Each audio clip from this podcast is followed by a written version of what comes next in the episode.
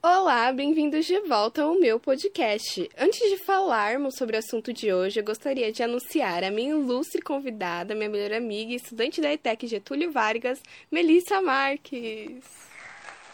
Oi, oi, tudo bem? Eu queria dizer que eu tô muito feliz de estar participando. Então, no podcast de hoje, iremos conversar sobre o filme de gênero documentário dirigido por Julia Reichert e Steven Bogner, Indústria Americana, que retrata a situação da empresa General Motors, que foi fechada em Ohio, deixando 10 mil postos de trabalho perdidos.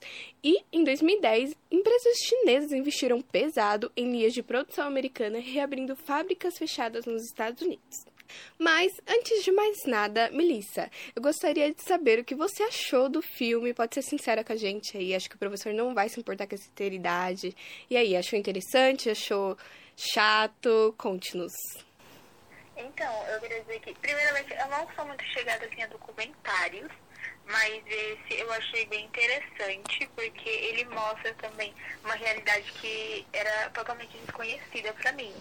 Então, eu percebi várias coisas que às vezes deixaram meio, até meio chocada.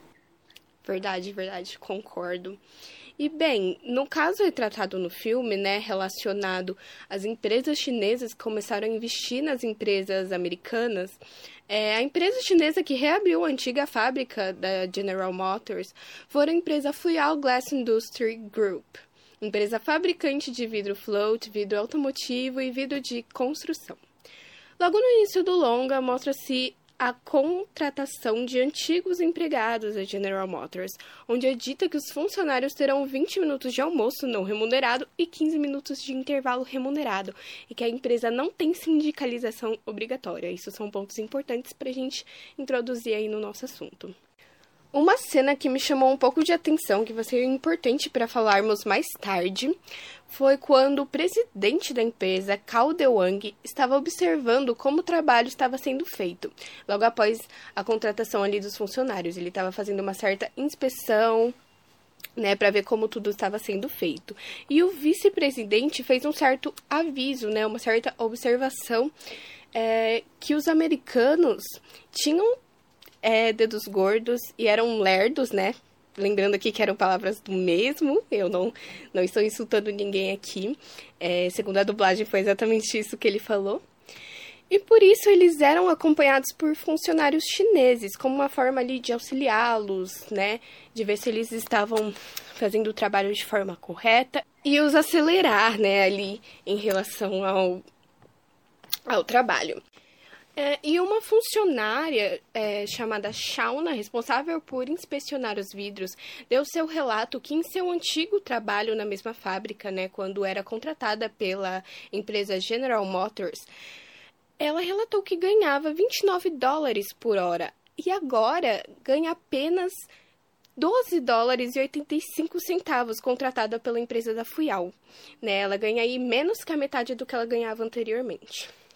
Logo, também houve é, um outro relatório de outro funcionário, que no caso não me lembro o nome no momento, é, disse o seguinte: fazer a mesma coisa sem parar, isso acaba com você, ressaltando o sistema repetitivo de cada funcionário na empresa. A FUIAL tem o objetivo de aumentar a produção e a velocidade nos fazendo lembrar dos conceitos do Fordismo, onde a produção é maior, porém, como a Shauna relatou, os funcionários ganham menos, fazendo o custo de produção ser menor. Agora, uma polêmica que causou um dos maiores conflitos, né, retratado no filme, que foi relacionada ao sindicato.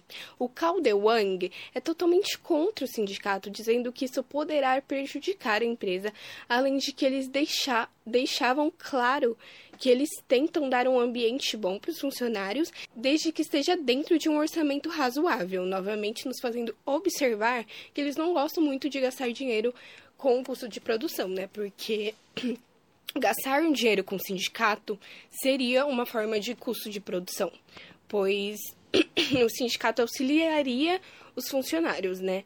É, seria a quem os funcionários recorreriam é, em qualquer problema caso os recursos humanos não pudessem ajudar.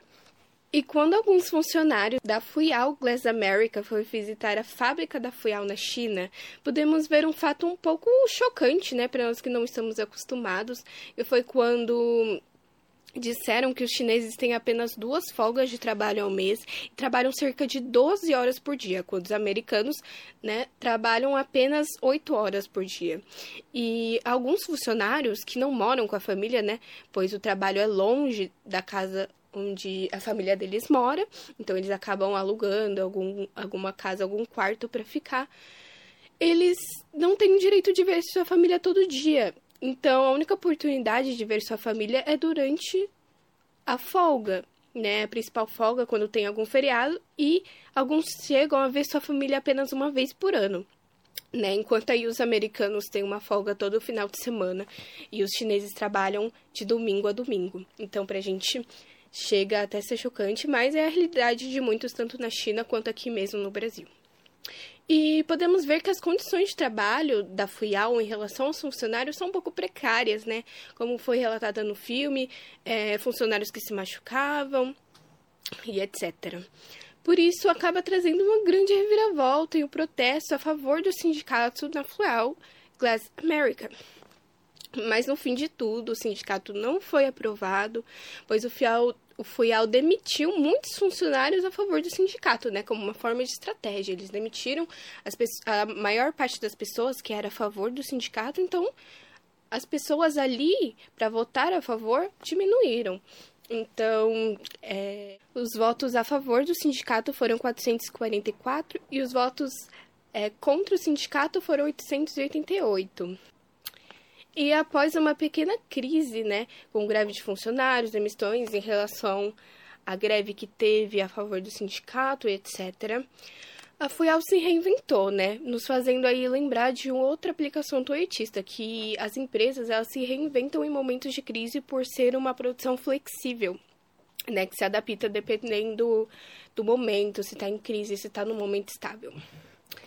E outra aplicação também que podemos ver é, do toyotismo é que eles costumam colocar robôs nos trabalhos simples e repetitivos, né? Porque o robô é muito mais rápido, muito mais prático. Então, para que colocar um ser humano, sendo que o robô pode ser muito mais rápido? Então, no final do filme, mostra que foram contratadas máquinas e robôs para ficar ali naqueles trabalhos que se repetem. E provavelmente devem ter restado os funcionários multifuncionais, né? Que também é outra aplicação é, do toyotismo, pois esses funcionários multifuncionais fazem mais funções, como diz o próprio nome, são capazes de executar qualquer função e eles conseguem se adaptar em qualquer função, né? Então é muito melhor contratar um funcionário multifuncional do que contratar uma pessoa para fazer aquele trabalho repetitivo devagar que uma máquina pode fazer muito mais rápido. Então, esse é, outra, é outro conceito do toyotismo, né? E foi isso, pessoal. E aí, Melissa, o que você achou de participar do meu podcast? Acho que você nunca tinha feito um podcast, né? Então, eu achei muito legal tinha participado de um podcast antes. E é uma experiência muito legal. espero poder fazer mais vezes, em próximas oportunidades. E é isso. Né, bem legal mesmo. Também é a minha segunda vez, né? Não sei muito lidar. Mas é isso. A, a gente teve uma pequena é, gambiarra aqui para conseguir estar tá aqui, né? Pra Melissa conseguir estar tá aqui. Mas é isso, deu certo, né? Sim, queria agradecer também, né, pela oportunidade de poder ajudar também. E, né, precisando de novo, tô aqui. Eu que agradeço pela participação, né, me ajudando aqui, me dando uma força, fortalecendo a amizade. E hoje ficamos por aqui, pessoal. Tenham um bom dia, uma boa tarde, uma boa noite e até a próxima.